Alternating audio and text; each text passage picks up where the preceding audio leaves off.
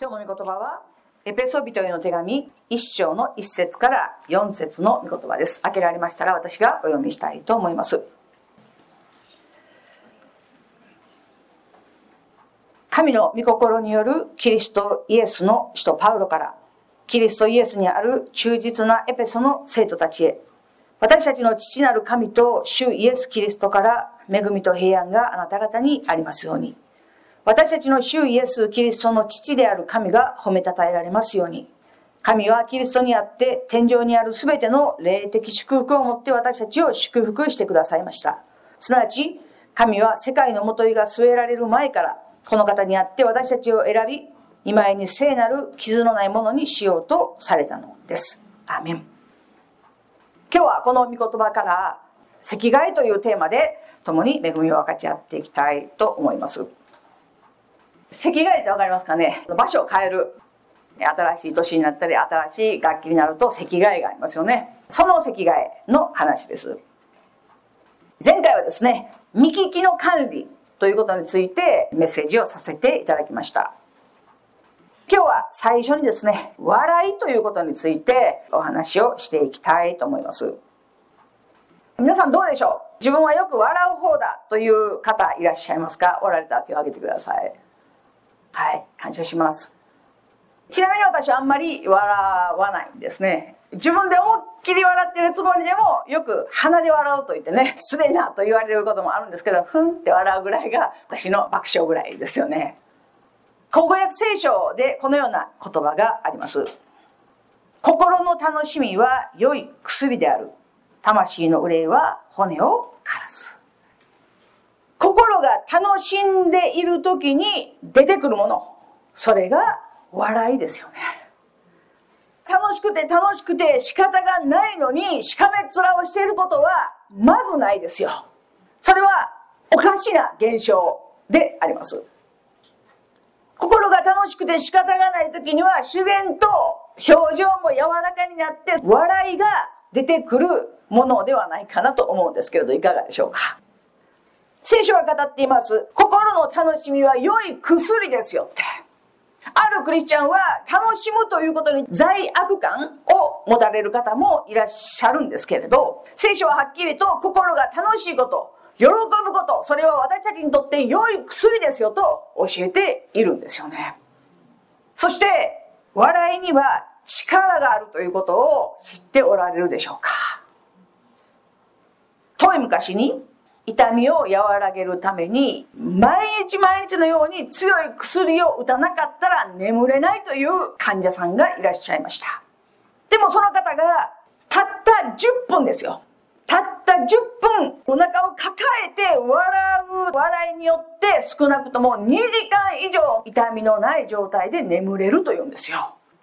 本来ならば強い麻酔薬を打たなくてはならないけれど10分間の笑いがその方に2時間以上もの痛みのない眠りを与えるというんですよ。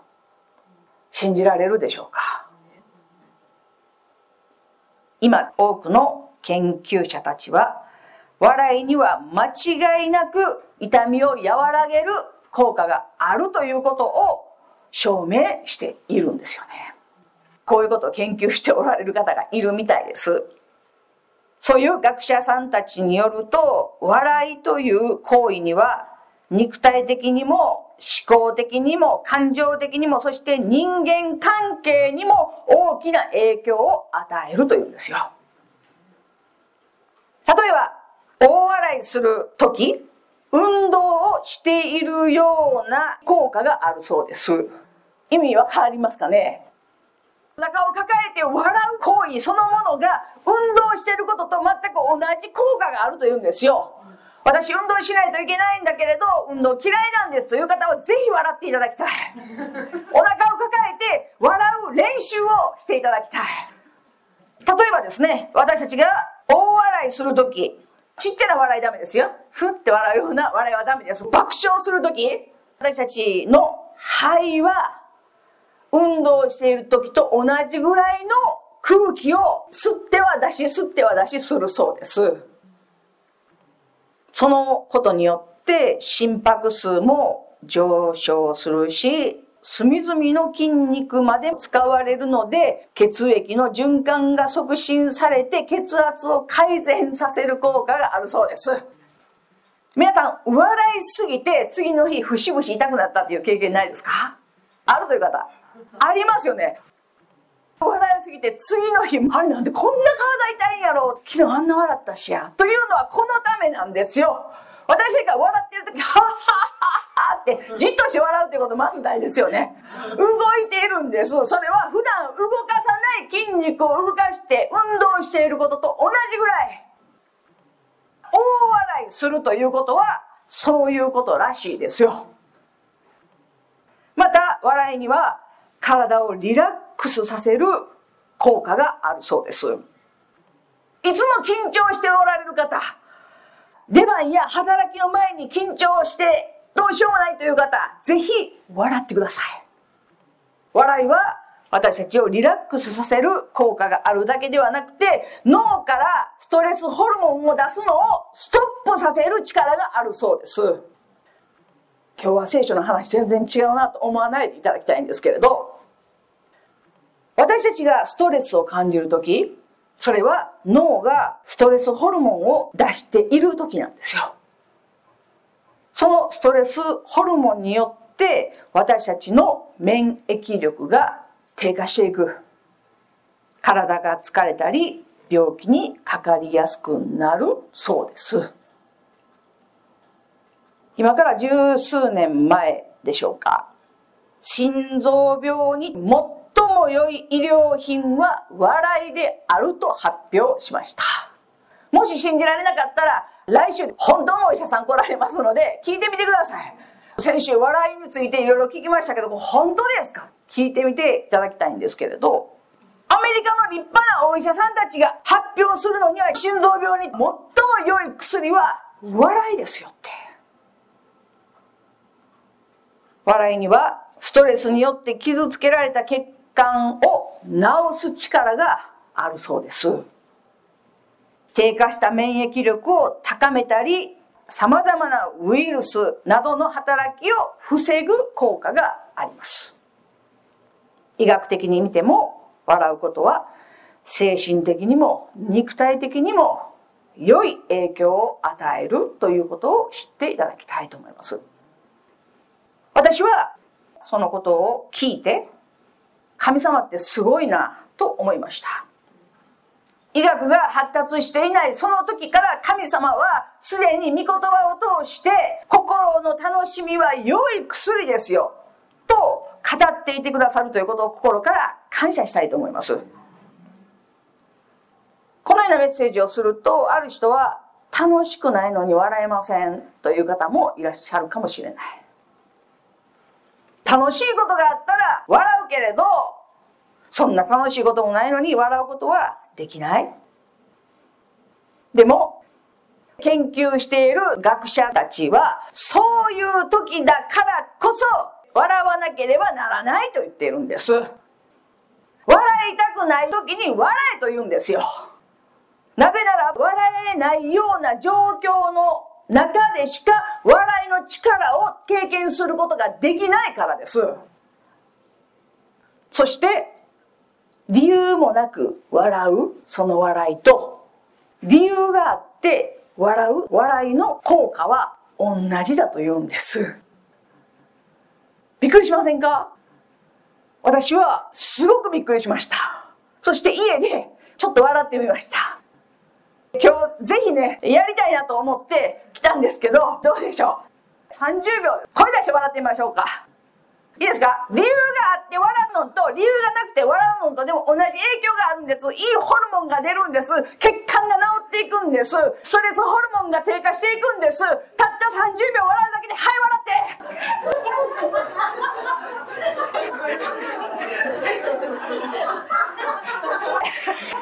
ありがとうございます。ありがとうございます。おかしな業界になりましたね。この業界も。ついにここまで来ましたね。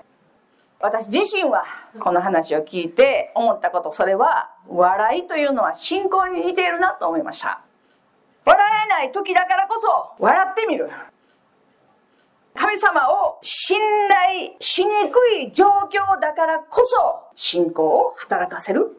そのことによって私たちは笑う力を経験し、信仰がいかなるものであるかということを経験していくのではないかなと思います。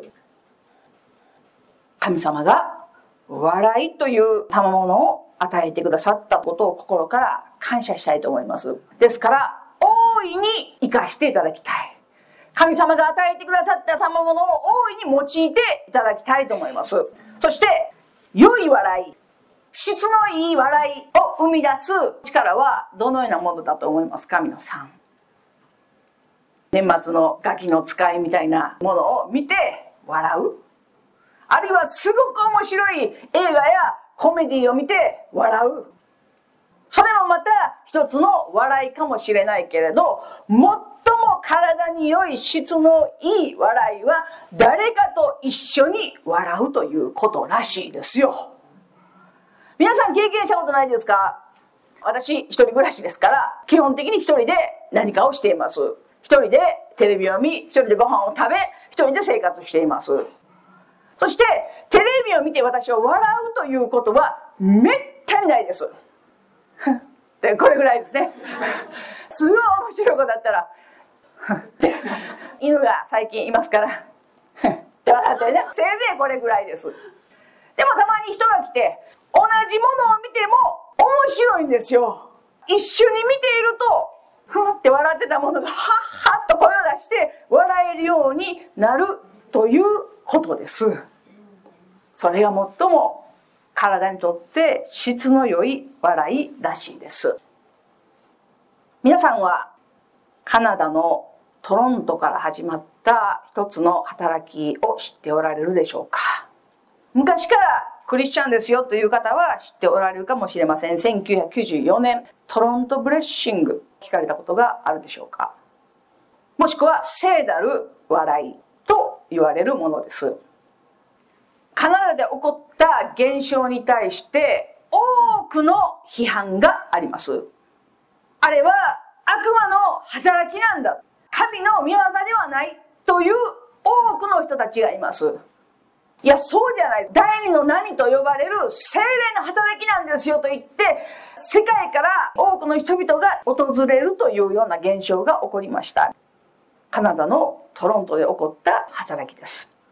その教会で起こっていること、それは多くの人たちが笑い転げています。ある人は狼のように、おーライオンみたいに、犬みたいに吠えたり、猫みたいに、いや言うたり、その場がすごい状況になってるんですよ。その現象を見て、あれは神の働きだ。いや、サタンの働きだ。今も結論は出ていない。また私自身もどちらかということはわからない。ただ一つ言えることは、精霊の働きであるというならば、その身が証明するということです。笑うという行為には力があります。でも、そのことを通して人がどのようになっていくのか。精霊に触れられ、出されているというなら、神に対する信仰がさらに引き上げられなくてはなりません。現象は大事ですけれど、結果もたらす実が精霊の働きかそうではないかということを見分ける一つの大きな印になるのではないかなと思います。本文に戻りますけれど今日のエペソビトへの手紙を書いたのはパウロです。この時パウロは獄の中にいました。そこにはトイレもシャワーもお風呂もありません。イスラエルに行かれた方はご存知だと思いますけれど昔の獄というのは縦に穴が掘られています。そこに囚人を吊るして落とすんですよね。上から蓋をかぶせて時々ローマ兵が上から覗く。そのようなものでした。パウロはエペソビトへの手紙を書いた時獄の中にいました。トイレもない。じゃあどうするんですか？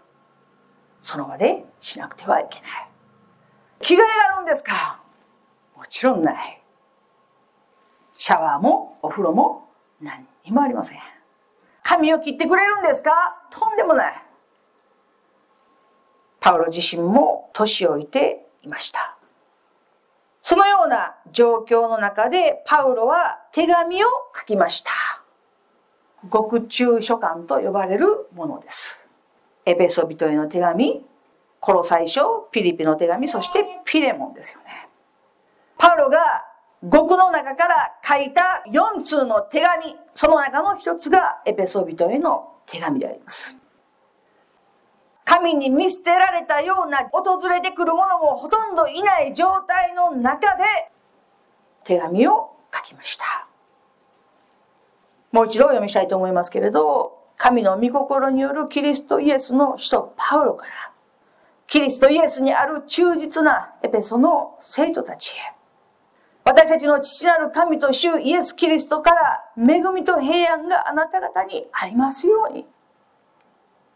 さに神様から見放されているような劣悪な状況の中でパウロは手紙を書きました。キリストの恵みがあなた方の上にありますようにって。私たちの主イエス・キリストの父である神が褒めたたえられますように。神はキリストにあって天井にある全ての霊的祝福をもって私たちを祝福してくださいました。すなわち神は世界のもといが添えられる前からこの方にあって私たちを選び、見舞いに聖なる傷のないものにしようとされたのです。パウロが伝えようとしていることは何でしょうか？たとえ肉体を獄の中に入れることができたとしても手足を縛り付けることができたとしても、面会を遮断して動けないようにしても、パウロの中にある喜びを誰も奪い取ることはできない。神様からの祝福を縛り付けることはできない霊的な財産を奪い取ることはできないんですよとパウロは語っているのであります。よく考えていただきたいと思いますけれど、今私たちは数百年前の王様でさえも手に入れることができない快適さの中で生活をしているんです。すべてはリモコンですよ。人間は最小限。ニュースの中でこのようなものがありました。スピーカーみたいなものがあって、扇風機つけてと言ったら扇風機が回り出すんです。お風呂沸かしてお風呂沸くんですよ極めつけは出かける用意をします。と言ったらカーテンが閉まりだし椅子が元のところに戻り玄関にスリッパが現れるというね。すごくないですか？ハウスメーカーさんがそのような家を売り出しているというんですよ。時代はそのようなところまで来ています。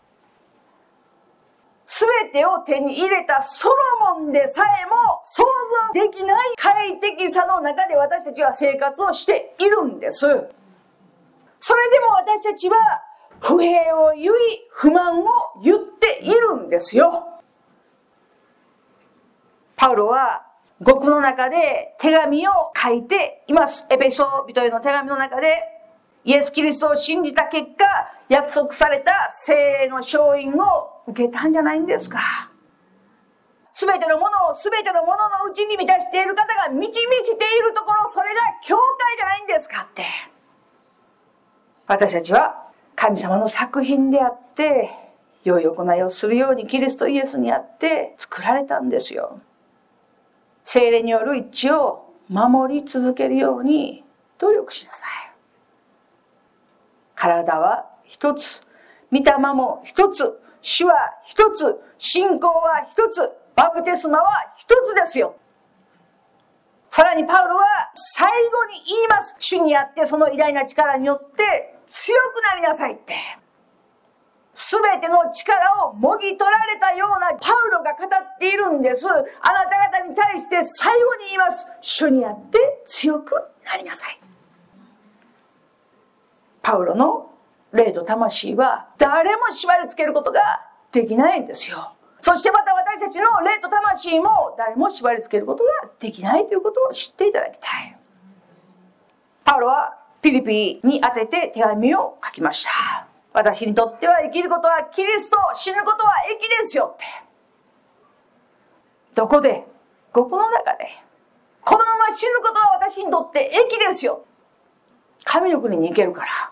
でも、ピリピの人たちのことを考えると、生きてあなた方のところに会いに行かなくてはいけない。なぜ？信仰を分かち合わなくてはならないからですよ。キリストを伝えなければならない、教えなければならないからです。排便や尿や想像を絶するようなひどい状況の中で、パウロはこの手紙を書きました。私にとって生きることはキリスト死ぬことは益です。キリストを信じることによって苦しむことをも賜っているんじゃないんですか？どうして私はここにいなければならないんですか？こんなことが起こるんですか？あんなことが起こるんですか？じゃない。パウロはここの中でイエス様を信じるということは苦しむこともたまっているんですよ。そのように語っています。そこには何の不満もない不平もない。私は全てを失ったけれどそれらのものをふんどのように思いますよって。パウロは全てを失いました。エリートでした一流階級の人でした。それが今排便だらけのところに置かれている。パウロは言いました。私は全てを失った。でもそれらのものをふんどのように思いますよ。ローマの市民権もパリサイ人の中のパリサイ人と呼ばれた教えさえもキリストを得るためならば全てはふんどのようにいらないだけじゃない避けていきたい。なぜパウロがこのところでふんどと言いましたか？彼がクソまみれの中にいたからですよ。パウロは言います。私に習うものになってください私たちの国籍は天にありますよ。私たちがよく知る御言葉もあります。主にあっていつも喜びなさい。繰り返して言うけれど、喜びなさい。誰に言われてるんですか、私たちは。そんな劣悪な状態の中にいるパウロが自由に生活している私たちに言っているんです。喜びなさい。感謝しなさいって。私はどんな境遇にあっても足ることを学びました。私を強くしてくださる方によって何事もすることができるんですよ。いや、囚われの身じゃないんですか。すべての自由を奪わてるパウロじゃないんですか？でも言うんです。私は主にあって何事もすることができるって。彼の魂や神に対する信仰やその思いは誰も縛り付けることができないんですよ。環境や状況によって動かされないパウロの姿を見ることができます。ピレモンの手紙に至っては、獄の中で出会って、主に導いたおネシモ。彼は物を盗んで捕まった人です。そして獄の中でパウロと出会って信仰に導いた私の子と言っています。そして手紙を書くんですよ。おねしもをもう一度迎えてやってくれないか。彼がもし悪いことをしたならば、それを私の貸しにしてくれ。彼の借金があるならば、それを私の貸しにしてくれ。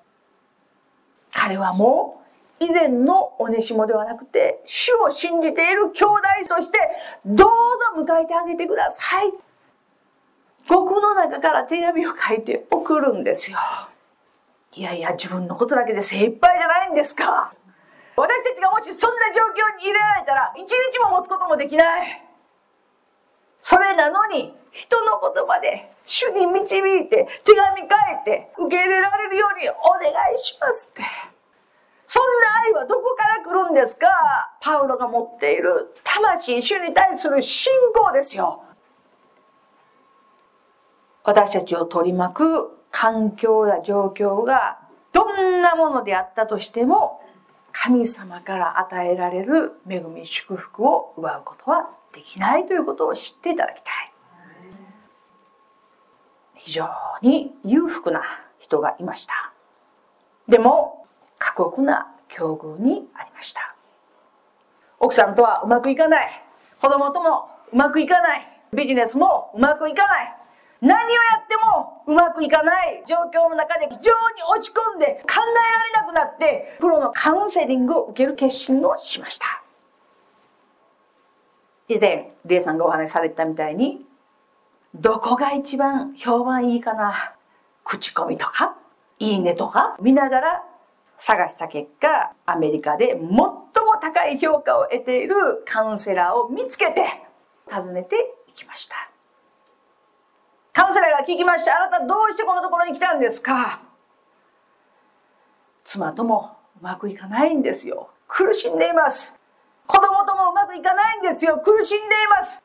仕事もうまくいかないんですよ。苦しんでいます。私は人生そのものに苦しんでいるんです。カウンセラーが一言言いました。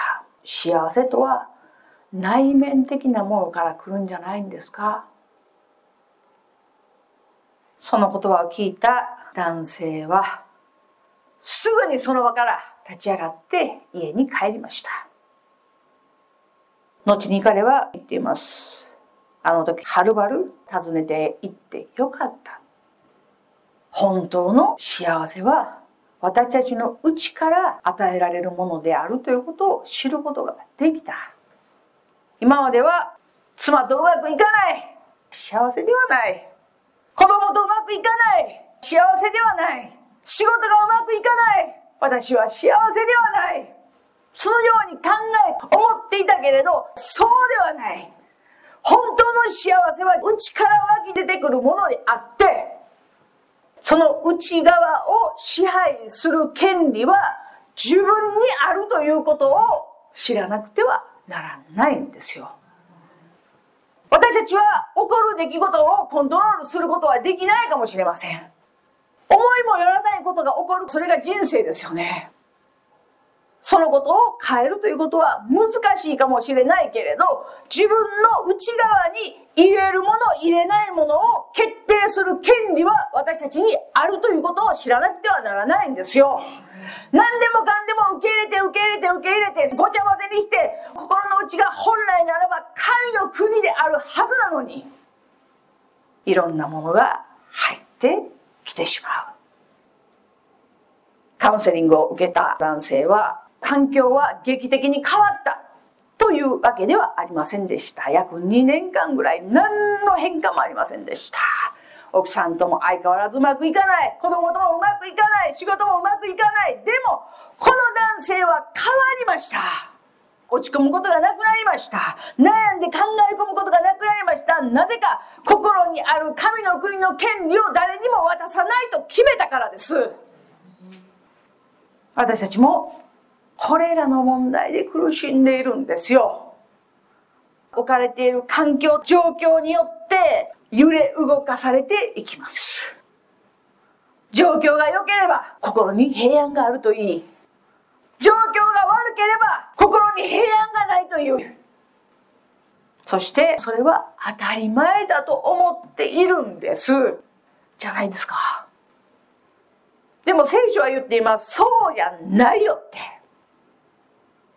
イエス様言われました。神の国はあっちにあるこっちにあるというものではない。実にあなた方のただ中にあるんですよって。神の国は私たちの心にあります。天国が私たちの中にあるという意味ではなくて、神の国の属性が私たちの中にあります。愛、喜び、平和、寛容、親切、忠実、柔和、自制。なんか足りないですかね。それら全てのものは私たちの中にあります。私たちの中が神の国ですよ。私たちは自分の内側で起こる全てのことに対する決定権を持っています。パウロのように生きたいなぁと心から願うんですけれど、アーメンでしょうか。どんな環境や状況に置かれても、喜び、賛美し、神に対する信仰は揺らがない。パウロのように生きたいなと思います。していただきたいことがあります。私たちの内側にある神の国は私たちを取り巻く環境よりも強いということ。私は常に強いものが勝つと思っています。この世の中でもそうです。社会でもそうです。どの世界においても強いものが勝つと思っています。特にこの信仰の世界においても強いものが勝つんです。例えば機嫌よくテレビを見ているけれどご主人でも誰でもいいですけれど同じ部屋の中に機嫌の悪い人が入ってきました。ドアを閉める時にパチャンって閉める。どうしたのかな？テレビを見ます。カバンを置く時にバーンって開きます。いやびっくりした。どうしたのかな？横に来て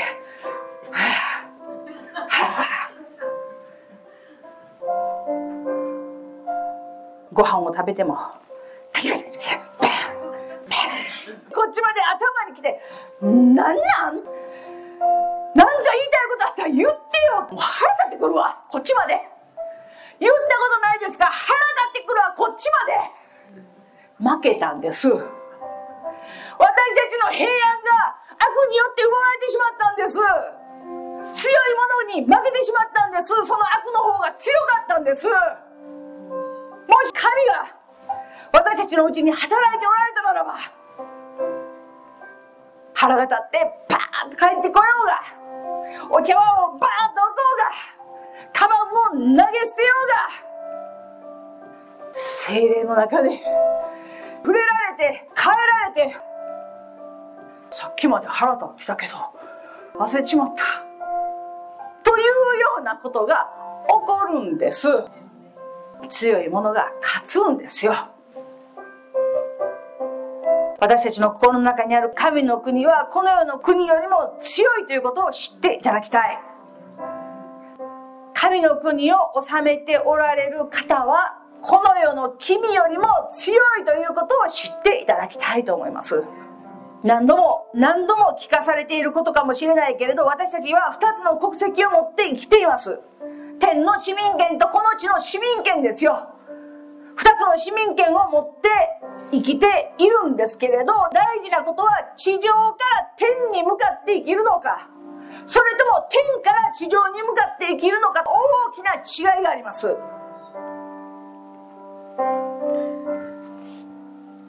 天国に行くということが遠い遠い先の話だけだったら私たちはいつも防御しながら生きていかなくてはなりません。つまり主が完了したと言ってくださっているのにもかかわらずなお私たちは祈るんです。主よ私を癒してください。主よ友達を治してください。主よ壊れたこの人間関係を修復してください。イエス様は十字架の上で全ては完了したと言われたのに私たちは祈るんです主よ。癒してください。私たちを取り巻く環境が悪ければ悪いほどこのような祈りを引き出してしまいます。もちろん祈ることは大事なことですけれど、祈りの生活自体が環境や状況によって揺り動かされている状態だったら、どうして信仰を働かせて祈ることができるんでしょうか？自分の心が、自分の思いが、神の国ではなく、この世のものにどっぷりと支配されている状況の中で、私たちは何と祈るんですか？主よ助けてください。守ってください。導いてください。いつも防衛的な防御的な祈りしかできない。イエス様は何と祈られましたか？主よ私の祈りを聞いてくださったことを感謝します。それが神の祈りであり神の国からこの地に生きる者の生き方であるということを知っていただきたい。環境に支配され続けていると一つの信仰が生み出されます。それは大きな悪魔小さな神信仰です。でももし私たちがキリストと共に歩むことを選ぶならば力強く歩むことができることを心から感謝します。環境や状況によって影響されない平安を得ることができるでしょう。そして祈りは将来を未来を宣言する祈りに変えられていくんです。聖書はいつもこのようになるかもしれないね。このようにしてほしい。そういうことではなくて神の約束神の宣言ですから。私たちは神の御言葉に基づいて宣言し神の視点で全ての物事を見ることができるものでありたいと思います。今日は席替えというテーマです。今私たちはどこにいるんでしょうか。世に長くいすぎると神の視点で物事を見ることができなくなってしまいます。だから私たちは席替えをしなくてはいけません。この世の国に席替えをしなくてはいけないんです。神の国は私たちが死んでから行くところだけではない。神の国の中で生きていくんですよ。